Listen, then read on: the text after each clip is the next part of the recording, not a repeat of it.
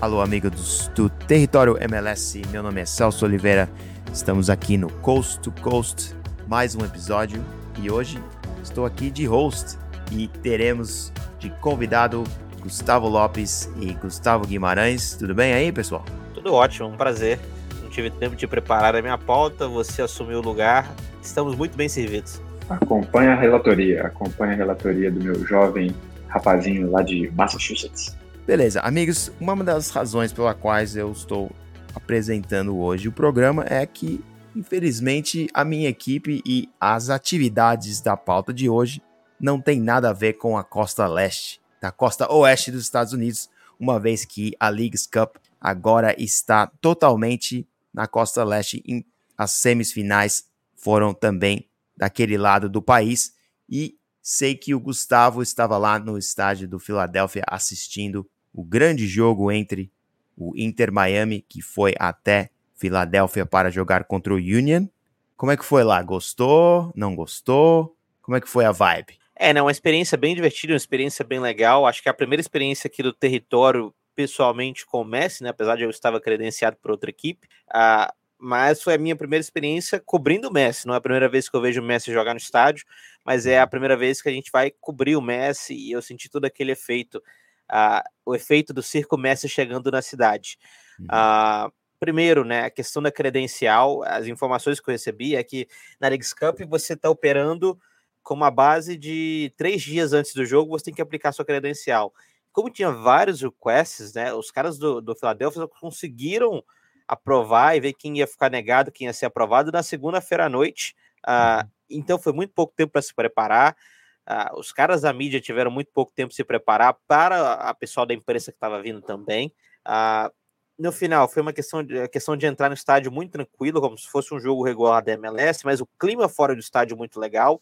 Uh, ali fora do estádio eu senti um clima bem de 50-50 nas questões de camisa, nas uhum. questões de quem tinha camisa do Barcelona da Argentina, quem tinha camisa do Philadelphia Union, muita camisa do Philadelphia Union, é claro, que tinha mais torcedores. Uh, na questão da imprensa, né, que é mais a nossa parte, uh, bem legal a questão de você ver uns caras legais da imprensa, da ESPN, a mídia muito grande. Uh, eles até tiveram que dividir, né? Um pessoal no press box, colocaram um outro lugar para a gente também, para poder ficar, acomodar todo mundo. Tinha mais ou menos umas 80, 70 jornalistas né, ali na, no Subaru Park, que é um estádio pequeno, diga-se uhum. de passagem, um estádio de 16, 17 mil torcedores. Então, essa questão de infraestrutura foi, foi bem resolvido. Eu, na minha opinião, o jogo tinha que ter sido mandado no Lincoln Financial Stadium, né? Que, na minha opinião, tem que acomodar esse estilo Messi, né? O circo uhum. Messi tinha que ter ido para um estádio maior, mas acabou não acontecendo. Ah, na questão de jogo, uma das coisas bem interessantes, a segurança. Ah, dentro do campo, a gente teve até um evento de um cara tentando invadir o campo, mas tinha muito segurança em volta do estádio, mesmo sendo do lado de fora, e eu do, do lado de fora, né, ali do, do gramado. Ah, mas e eu acho que isso é até uma recomendação da MLS, um mesmo que a MLS deve ter mandado de como agir, como se comportar ah, nos dias de jogos de Messi, né? O time tem que chegar primeiro antes dos portões serem abertos. Todo aquele protocolo que a gente vê ali pela primeira vez, é, é apenas o segundo jogo dele fora de casa. Então foi muito interessante você ver essa questão, como é que foram os, prepara os preparatórios ah, uhum. para essa, questão, essa questão Lionel Messi, Inter Miami e companhia. Uhum. Ah, o aquecimento veio, foi bem legal, o Messi vindo para aquecer com os companheiros, o, a, o, o Philadelphia Union criou uma standing zone, uma zona em pé, na, ali nos corners, né, ali na, nas esquinas do estádio, para quem quisesse ver o jogo em pé, e cobraram um absurdo. E eu passei por ali, inclusive eu estava passando ali no momento do terceiro gol, e você não conseguia ver o gramado, de tanta gente que tinha naquelas áreas, né? Era uhum. até bem engraçado. Quando a bola rolou, um pouquinho da bola rolar, foi um show, né, que, a, que o Philadelphia Union fez com fogo de artifício na hora do hino. Uhum. A, a torcida do, do Philadelphia Union, que era a maioria no estádio, a, fez uma campanha para poder vaiar o Messi, né? Que eles não queriam o pessoal aplaudindo o Messi igual foi em Dallas, onde a maioria dos torcedores eram torcedores do Messi. Sim. E fizeram até um barulho, apenas a torcida organizada vaiava o Messi, o resto do estádio não vaiava. E depois ali foi com aquele clima de, de, de, de, excitement, né, que começou o jogo, mas logo o Joseph Martinez faz o primeiro gol aos três minutos. Ah, na minha visão, atrás de um dos gols e vendo de um ângulo muito bom o Andrew Blake. No primeiro gol, achei que foi melhor, um chute melhor do, do Joseph Martinez do que uma falha do Blake ah, assim podemos dizer, né? Mas na hora do replay Sim. a gente vê que o Blake estava mal posicionado. E depois o gol do Messi. Eu estava literalmente na reta ali sim e vi a jogada acontecendo. Tinha uma visão do, do, chute do Messi. É um gol que o André Blake não toma, mas ele vai muito mal na bola. Eu acho que ele também está mal posicionado de novo. Eu acho que ele não esperava um chute de tão longe. Ele estava tentando se posicionar melhor. E o mais curioso é que eu fui no jogo Argentina e Jamaica no ano passado, onde o Messi faz um gol muito similar nesse, em cima do Andrew Blake. Então, é uma das vítimas preferidas do Messi, é o que, que parece, né, quando o Messi está em solo americano. No mais, uh, um, baita jogo, 4 a 1 Philadelphia Union não conseguiu jogar. Eu acho que a mudança na escalação talvez atrapalhou um pouquinho a questão do Philadelphia Union pressionar, como eles geralmente pressionam. Uh, no final, Inter Miami muito bem classificado para a final.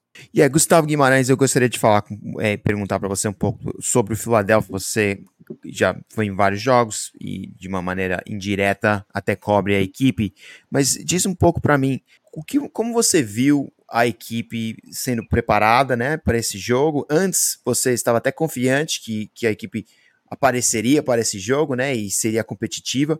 E o que você achou do, do de, dos, dos, titulares para o jogo? Como o, o técnico Jim Curtin preparou sua equipe?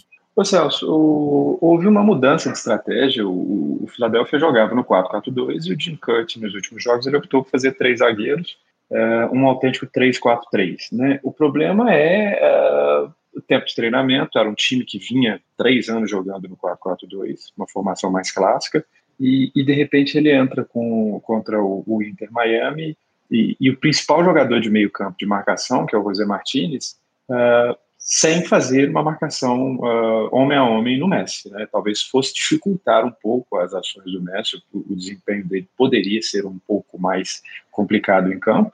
Nada de que o Messi também não ia deixar de jogar, porque o Martins estava marcando ele. Muito pelo contrário, eu acho que o, o Martins não ia nem terminar a partida, conhecendo ele pelo que a gente já viu do Philadelphia.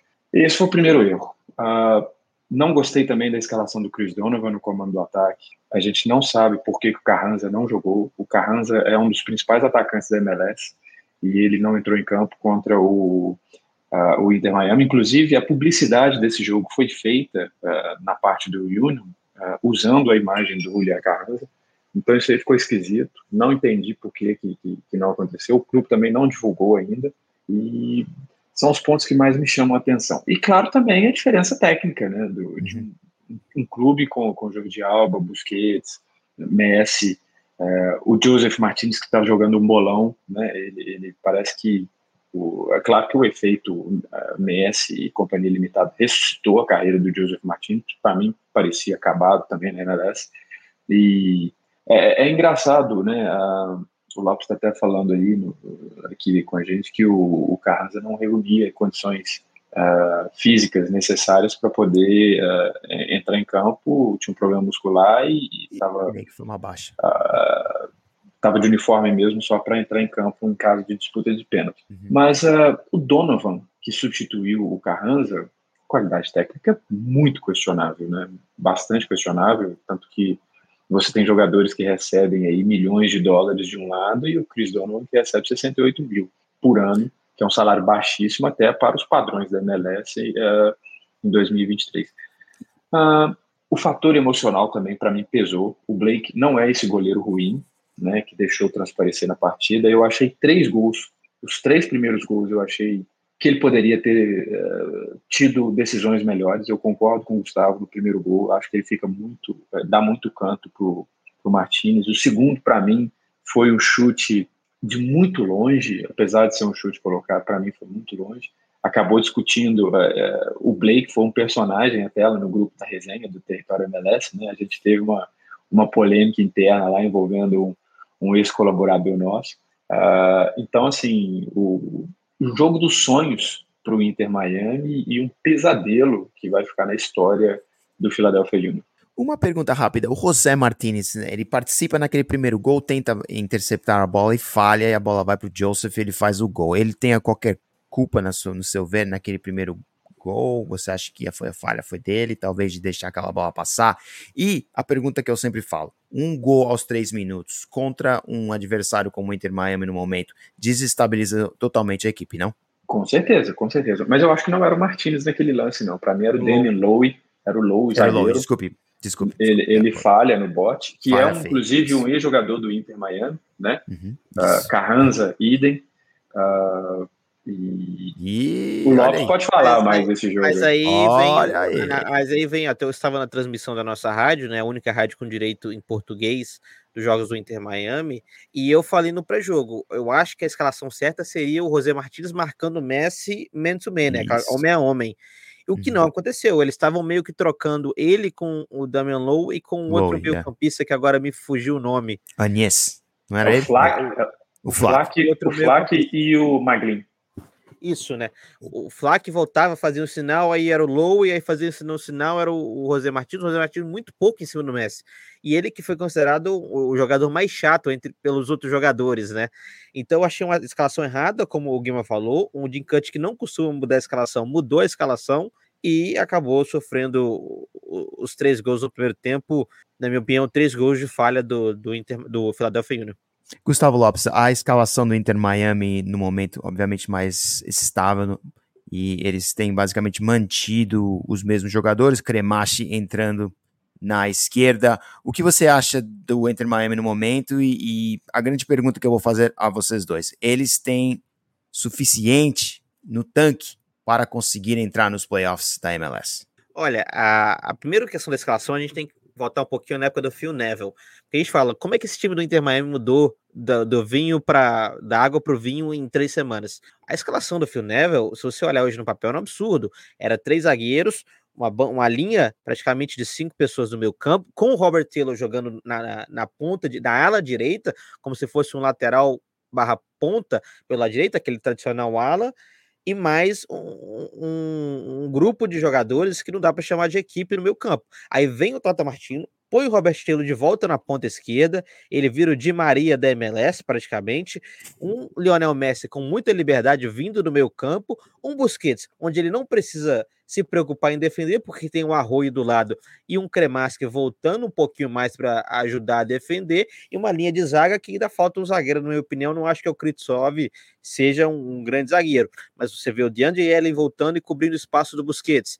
O Cremasque de vez em quando volta e ajuda o Arroio. O Arroio que fez uma ótima partida nesse, nesse último jogo. Então, eu acho que o Inter Miami está muito bem em questão de escalação. O Messi tem muita liberdade. O, tem falta ainda o Facundo chegar, o Avilés defensor chegar, para ver como é que vai ficar eu acho que tem o suficiente para poder chegar aos playoffs, mas vai ter uma sequência muito dura de muitos jogos, acabando agora a Leagues Cup. Vai ser sim, vai ser sim.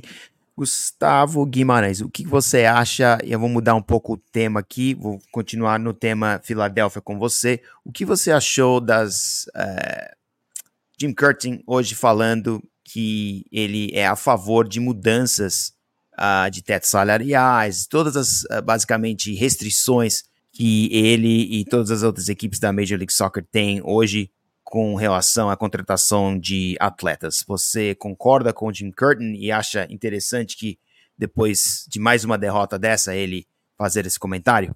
Se o Jim Curtin, que é um dos principais treinadores dentro do mercado dos Estados Unidos, é favorável e o próprio capitão dele, o Alejandro Bedoya, Uh, não sou eu que ser contra, né? É, óbvio que é, que é importante flexibilizar essas, o, as regras salariais, o salary cap, até mesmo para estimular os donos a investirem na contratação de jogadores da qualidade uh, que o Inter Miami foi buscar. Claro que ninguém consegue encontrar um Messi aí para ter na sua equipe, mas jogadores de melhor nível, né? Isso é plenamente possível dentro de uma flexibilização das regras. Uh, não acho que vai acontecer no próprio Philadelphia, porque não é a mentalidade do clube. A mentalidade do clube é formar e revender. Ou uh, e tem uns scouts muito bons, né? Mas uh, é importante sim. Eu sou totalmente favorável. Não só isso precisa mudar na MLS. Tem algumas outras regras é, estapafúrdias, né? Uh, regras de descobrimento, uh, draft de entrada. Eu não sou favorável nem mais à seleção jogadores via draft. Para mim, o futebol não é um, uma, uma estrutura uma é, que, que, pode funcionar nos outros esportes americanos. Para mim, o futebol é, um, é, totalmente diferente. A formação dos jogadores tem que ser caseira. Eu não sou favorável, por exemplo, ao, ao raio de, de 50 milhas que um clube pode é, é ter né, direito ao passe, do, ao passe não, a selecionar um jogador para ser da sua base. Para mim, tinha que acabar tudo isso. Cada clube pode prospectar jogador no país inteiro e, e vida que segue. Concordo com você. E com isso, concluímos essa parte do nosso programa, onde falamos da primeira semifinal entre o Inter Miami e o Philadelphia Union, 4 a 1 para a equipe do Lionel Messi, que agora joga aqui na Major League Soccer e a gente não passa um mês já, né, que ele joga aqui e a gente não se cansa de falar que ele é jogador da nossa liga. Mas precisamos falar da outra semifinal, uma semifinal que envolveu a única equipe da Liga MX que ainda estava na competição contra o Nashville, a equipe de Walker Zimmerman, o zagueiro da seleção americana. Já com, falo que assisti a partida, mas estava meio distraído, então vamos lá, amigos. Eu queria saber de vocês o que vocês acharam desse jogo, começando com você, Gustavo Lopes, da segunda semifinal do da Leagues Cup. É, é, o Nashville que bate dois dos três grandes das duas das três grandes equipes do México, né? Bate o Monterrey e bateu o Clube América. Foi um jogo muito equilibrado. O Nashville foi de igual para igual com o Monterrey. Obviamente, o Monterrey tinha muita velocidade em campo, um pouquinho diferente do que, uh, do que o Nashville tinha, né? O Nashville é um time que tocava um pouquinho mais a bola, e era um, o Monterrey é um time que tem 12, 13 jogadores designados. Se a gente fosse transformar isso para as regras de MLS, é como se fosse um LAFC de 2022. Ah, então, o que, que o Nashville fez? Abaixou um pouquinho as linhas, não tanto, mas abaixou as linhas, jogou um pouquinho mais perto da sua área. O Dex McCarthy no meio-campo atrasou um pouquinho mais, ele que já é um volante, mas ele conseguia fazer tanto a função defensiva, mas principalmente ofensiva, um cara que jogou muito bem a partida. O Zimmerman, zagueiro, uma excelente partida, excelente. e o René Mukhtar fazendo as coisas que o René Mukhtar faz, que é aquele golaço que ele dá o drible, dá o corte e finaliza no ângulo do goleiro, que o juiz cancela o gol, não sei como, não sei a explicação até o momento, foi do mesmo jeito que anularam três gols do Revolution esse ano, que deveriam valer, mas validaram o gol do Lionel Messi também uma semana atrás, mas no fim, foi um Monterrey com muita criação. O Monterrey conseguia fazer aquelas jogadas que a gente fala do homem surpresa, né? De correr e de pegar a zaga de surpresa, um cara vindo de trás, fazer aquela infiltração muito bem. Tinham três, quatro, cinco jogadores que conseguiam fazer isso muito rápido, muita velocidade, principalmente dos lados do campo, mas que não necessariamente se convertia em expandir a zaga do Nashville. A zaga do Nashville ficou muito bem postada, a linha de quatro defensores muito bem uh, marcando, e principalmente um destaque vale muito para o Alex Muil, que ele jogava de meio campista e conseguia fazer uma, uma função pelo lado esquerdo, ajudando o lateral esquerdo, que é o Lovitz, e conseguia principalmente proteger aquele lado onde é que tinha o Fones Mori, jogava mais pelo lado direito do ataque, lado esquerdo da defesa. No fim, classificação merecida do Nashville, jogou muito bem e bateu mais uma equipe grande mexicana. Eu acho que o Nashville contou com um, um grande reforço, a torcida clima lá no George Park estava bem eufórico, a gente podia acompanhar né, o, o barulho que eles estavam, o entusiasmo dos torcedores que encheram o estádio. Uh, a gente sabe que os, os, clubes mexicanos eles têm muita torcida dentro dos Estados Unidos, mas na casa do Nashville o apoio foi totalmente direcionado para o time da casa. Então, uh, isso para mim acho que acabou contribuindo também uh, no desempenho do Nashville, igual o Lopes falou aí, a partida foi exatamente isso e deu aquele, aquela injeção de ânimo a mais uh, para os jogadores uh, em busca desse título inédito né, contra o Inter Miami agora no final de semana. Gustavo Guimarães, eu gostaria de fazer uma pergunta. É, é muita reclamações pela, pelos times da Liga Max, obviamente, de, da organização desse torneio, e até o presidente do Monterrey falou no ar, no programa mexicano, que a equipe dele, apesar do grande prêmio é, que, que eles estavam recebendo não iria fazer, não iria ganhar dinheiro com esse torneio, porque teve muitos custos viajando e tal. O que você acha da reclamação? Vamos falar de dois tipos de reclamação. Vou começar com a reclamação da Liga EMEX, que a organização do torneio, obviamente, favoreceu as equipes locais. O que você acha da reclamação do, do, do Monterrey?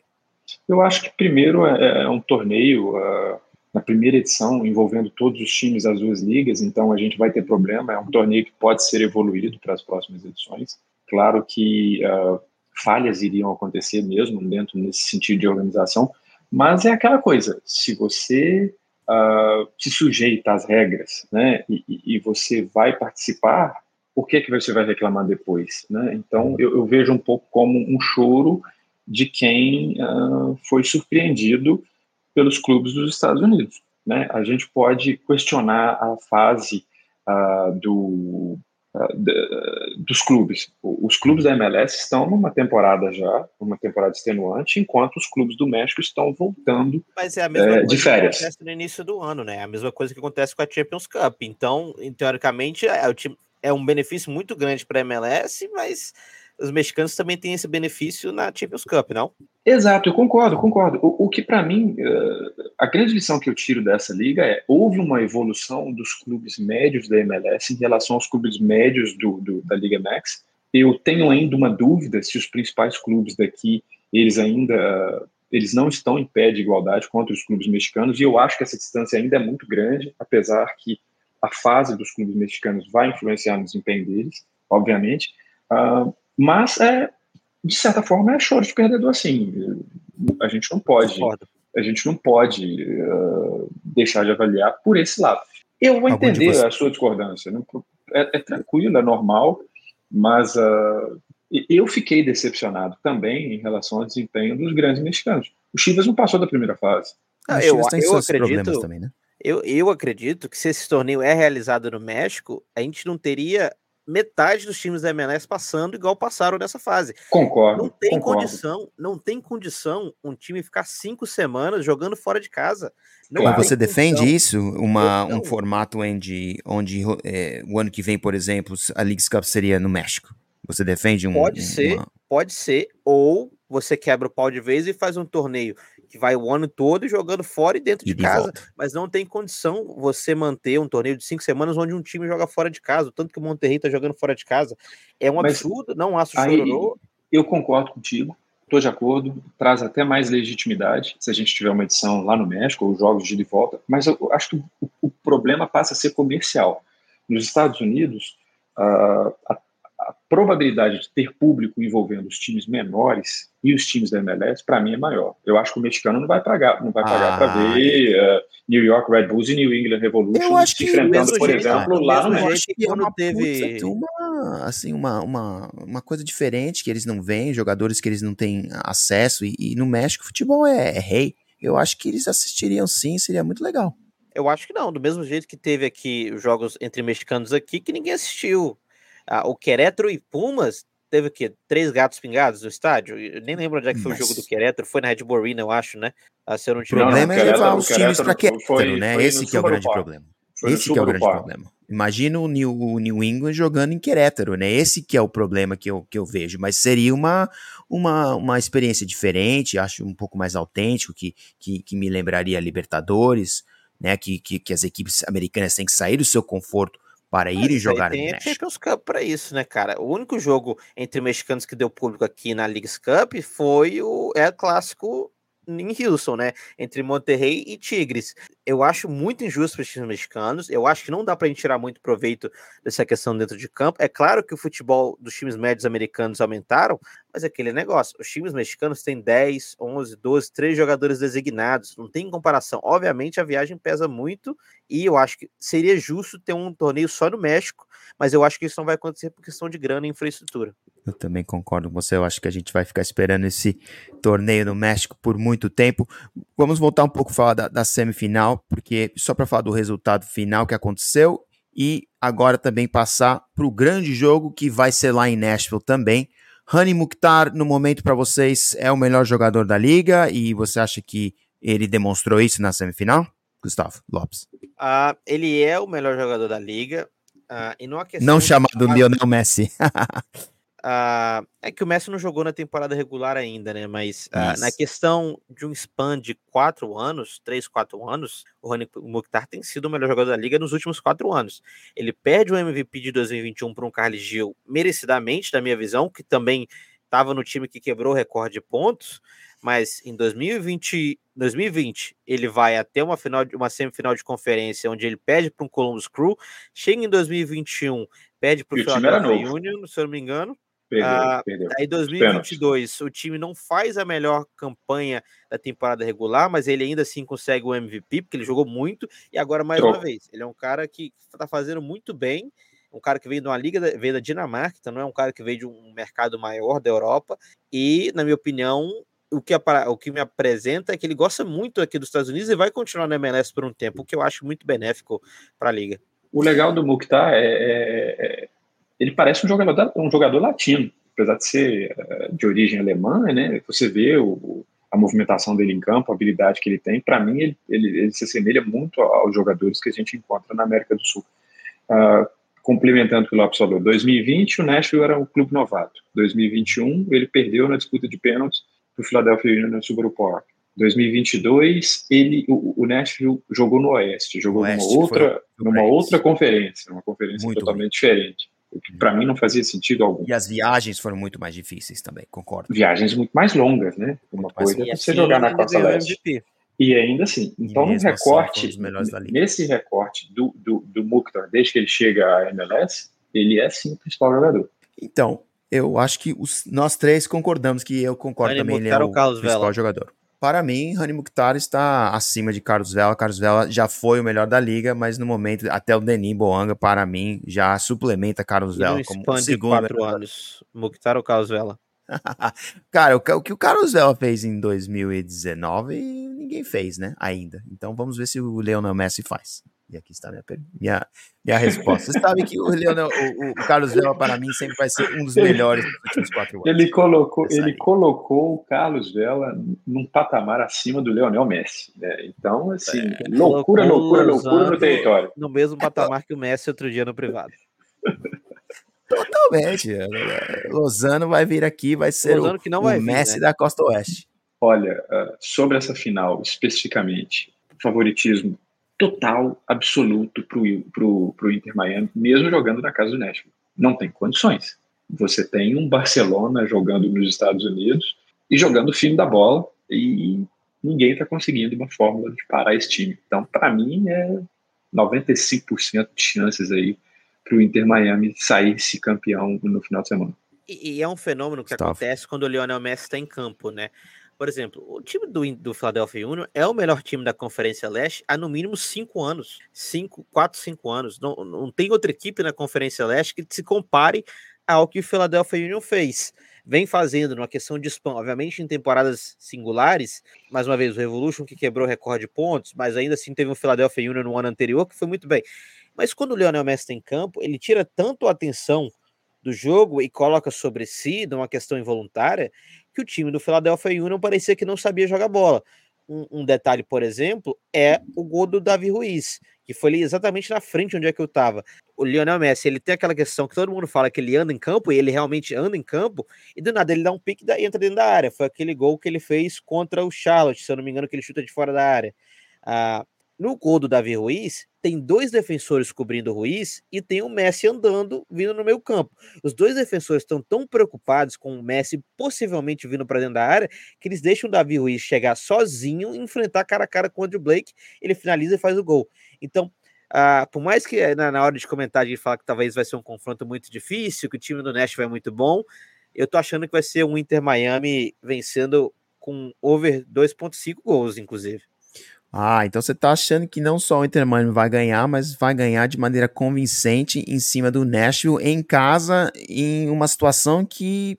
Como você acha? Vou perguntar assim. Como você acha que o estádio vai estar? Você acha que vai ser da mesma maneira que a gente tem visto, como você viu lá 50-50, ou você acha que a torcida do Nashville vai conseguir manter o estádio mais, o estádio mais amarelinho? Olha, eu acho que vai ser mais amarelo. Acho que vai ter mais torcedores no Nashville. Os preços dos ingressos estão muito altos também, né? Isso então, quem tem season tickets vai ao jogo, se não quiser, vai vender o ingresso por muito caro. Acredito que vai ter bastante camisa do Messi, sempre tem, uh, mas eu ainda acho que vai ter mais torcedores do Nashville. Uh, o que, que o Nashville tem que fazer para poder tentar segurar uh, essa equipe do Inter Miami? Primeiro, uma marcação homem a homem. Quem que vai ser, eu não sei. Não acho que o Dex McCarthy tem essa condição de fazer uma marcação homem a homem. Não acho que o Muil faz essa marcação também. Tem que achar alguém para fazer essa marcação. Uh, e tentar deixar que eu acho que nenhuma das equipes que o Messi jogou até agora teve um homem homem a homem em cima dele. Talvez o, o Orlando City com o Felipe Martins no segundo tempo e o Serra Urro no primeiro tempo. Talvez, mas eu não acho que foi tanto assim. Achar um cara para ficar em cima do Messi todo o tempo do jogo. O Walker Zima tem que estar numa partida muito boa, abaixar as linhas, tirar o Tio Bambry a, do ataque, tem que deixar apenas o Rani Mukhtar na frente e botar uma outra pessoa ali do lado. Olhando aqui o banco uh, da equipe do Nashville, eu colocaria o Sam Surridge ou o Fafa Picot para entrar no lugar do Bambury e deixar os dois segurando bola lá na frente, tentando achar contra-ataque. O Dex Marcard que tem um passe muito bom, mas eu acho que vai ser muito difícil e não tem um marcador para ficar em cima do Messi. Eu acho também que tem que dificultar as ações o Busquets. O Busquets está jogando livre todo jogo. Todo jogo, ninguém está pressionando o Busquets. Ele tem 3, 4 segundos às vezes para pensar o jogo. E é um negócio impressionante. Além de marcar o Messi, além de fazer dificultar o jogo do Messi, para mim passa muito também em dificultar as ações do, do, do Sérgio Busquets. Agora, o, o Gustavo falou de, das odds aí, 2.5, né? Inclusive, lembrando aqui que este podcast tem patrocínio da Betano. Inclusive, quem estiver ouvindo aí, quiser fazer a fezinha no site da Betano, o Gustavo Lopes tem mais informações. E, já, já disse, né? Já disse, na minha opinião, que o pessoal que for fazer a fezinha, over 3.5 gols. Eu acho que vai, vai ser chuva de gols do George Park, muito por parte do Miami. E olha, outra, outras odds aqui, já que vocês estão falando de odds, eu estava com elas aqui puxando aqui na Betano. O time da casa, o Nashville FC, paga 3,65, enquanto que o Inter Miami, o visitante, vai pagar 1,95. E como sabemos, na Leagues Cup, se o jogo for para o empate, é decisões de pênaltis e está pagando 4.0. Então, obviamente, minha próxima pergunta vai ser o seu palpite para o jogo. Gustavo Guimarães, Gustavo Lopes já me deu basicamente falando que vai amassar. Gustavo Guimarães falou que basicamente também Inter Miami vai amassar. Como é que você está se sentindo sobre esse jogo? Inter Miami 4x1. Inter Miami 4x1. Uh, o Mukhtar vai fazer o gol do Nashville, o gol de honra, mas eu espero outro passeio do Inter Miami.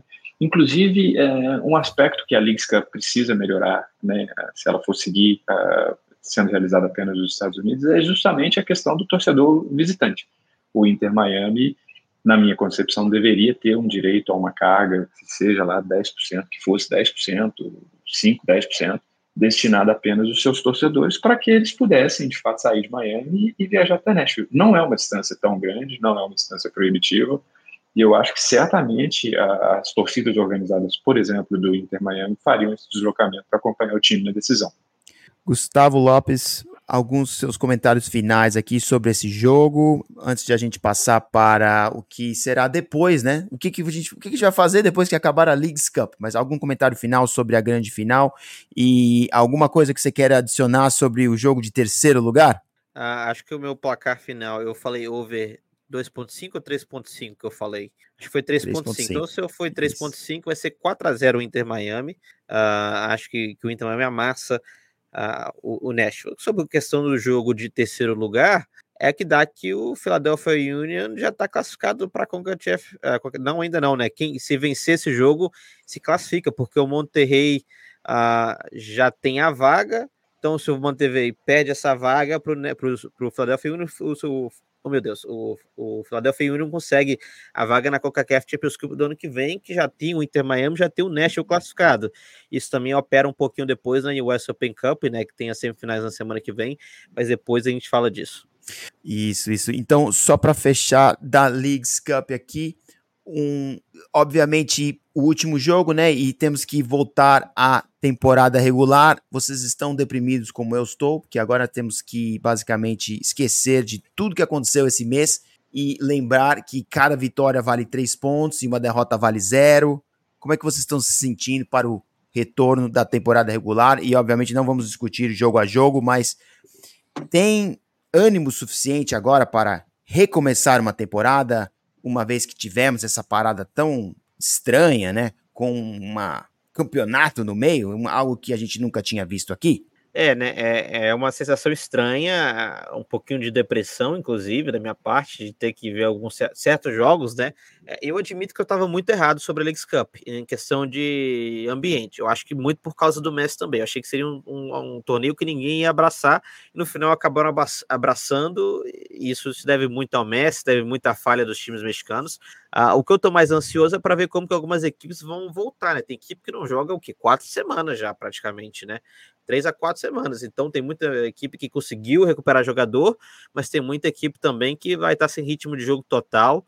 Ah, e agora o stretch final, né? A corrida final para o fim da temporada e onde é que as coisas vão começar a ficar um pouquinho mais tensas e, e a se decidirem. É, eu vale gostei, pena, eu gostei. Rapidamente, Gustavo. É... Eu gostei muito dessa Leagues Cup nesse formato de jogos em horários diferentes. Ao contrário do que acontece, por exemplo, no, na temporada regular, que os jogos são alocados é, no mesmo horário, né?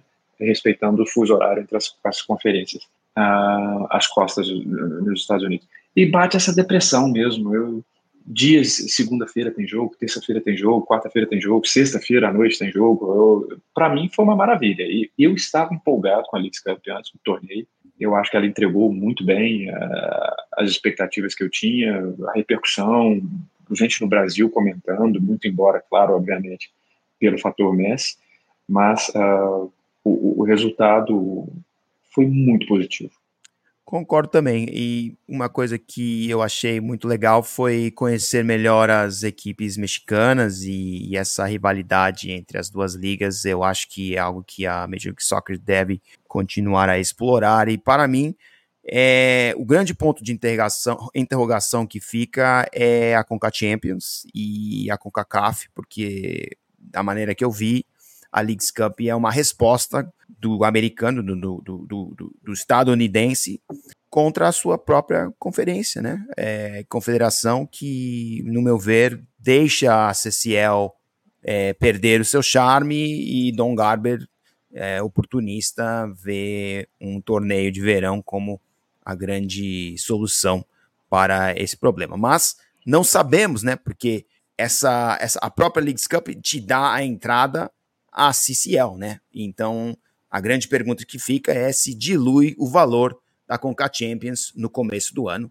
ou até talvez uma fusão, né, das, das competições no, no futuro para se tornar uma só é, competição continental. E Gustavo, gostaria que você comentasse rapidamente dessa história de talvez o Inter Miami estar jogando numa competição da Comebol. O que você sabe desse assunto? É, a, a, notícia que veio essa semana é que o presidente da AFA, o Tapia, né, Cláudio Tapia, teria convidado o Inter Miami, em nome da Comembol, para participar da Copa Libertadores e ter o Messi jogando a Copa Libertadores. Além do Inter Miami, três outros times da CONCACAF também participariam do torneio. Não se sabe a veracidade. Porém, uhum. me agrada um pouquinho da ideia. Uh, eu não sou muito a favor dos clubes da MLS jogando na Copa Libertadores por questão de viagem, mas o Miami é uma equipe que fica aqui no sul, as equipes mexicanas também.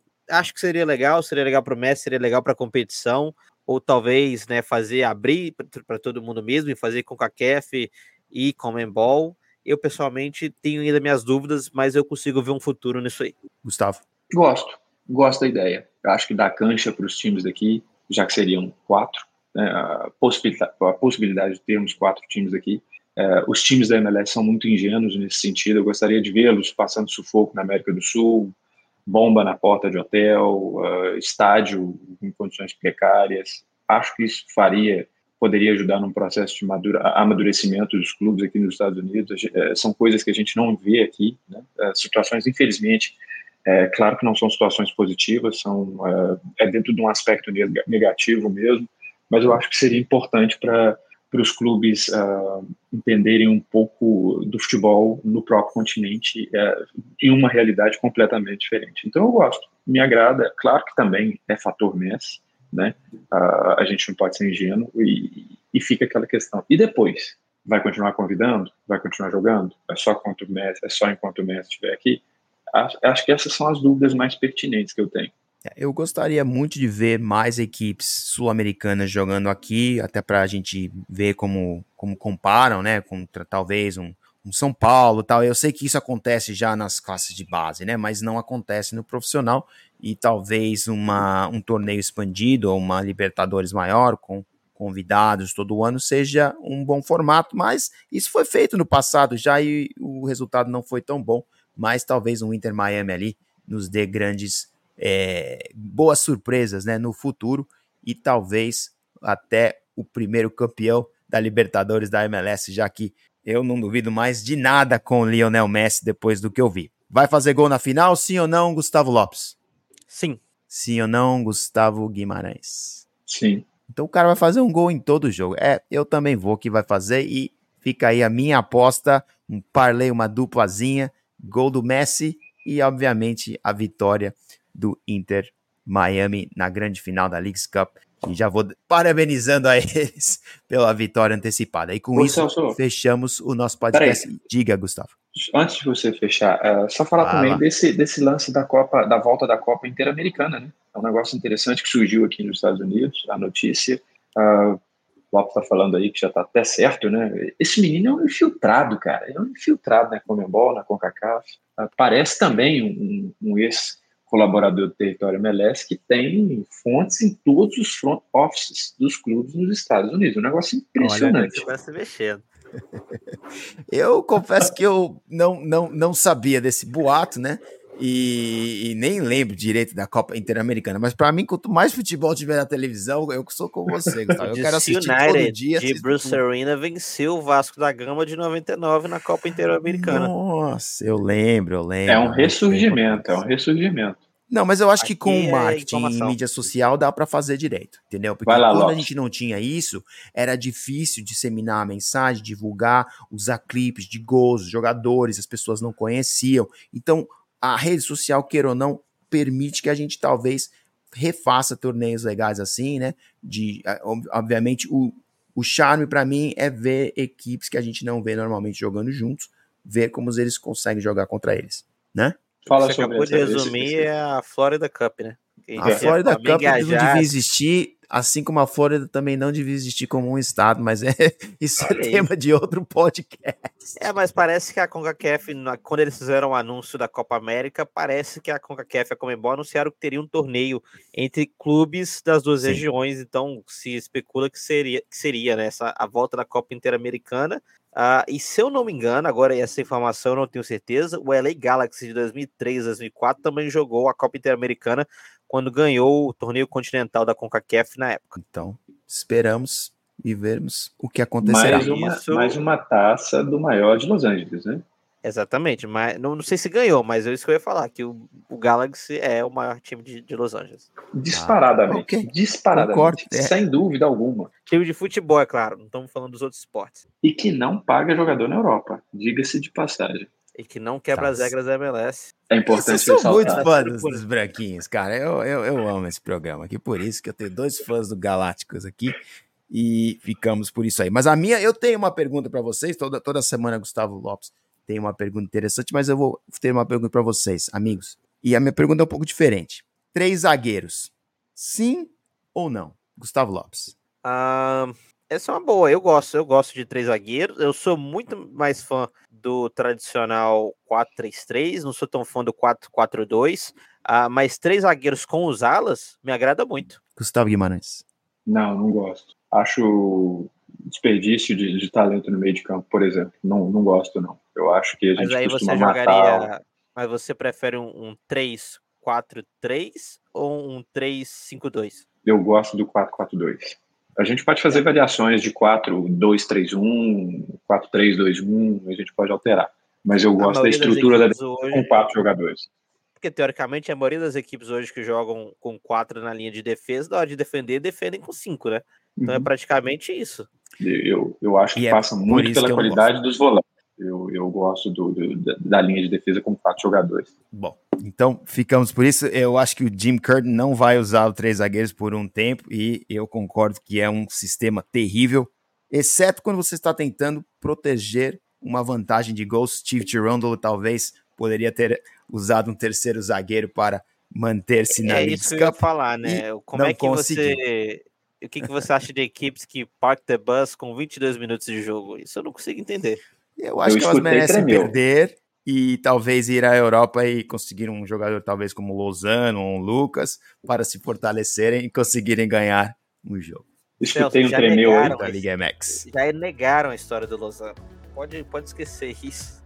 Eu vale a pena sonhar, aí. amigos. Vale a pena sonhar. E com isso terminamos mais uma edição do nosso Coast to Coast aqui no território MLS. Agradeço muito a presença de vocês e, como sempre, assista nós no canal no YouTube e pode fazer o download do podcast lá no Spotify e também no Apple Podcasts. Um abração para todos.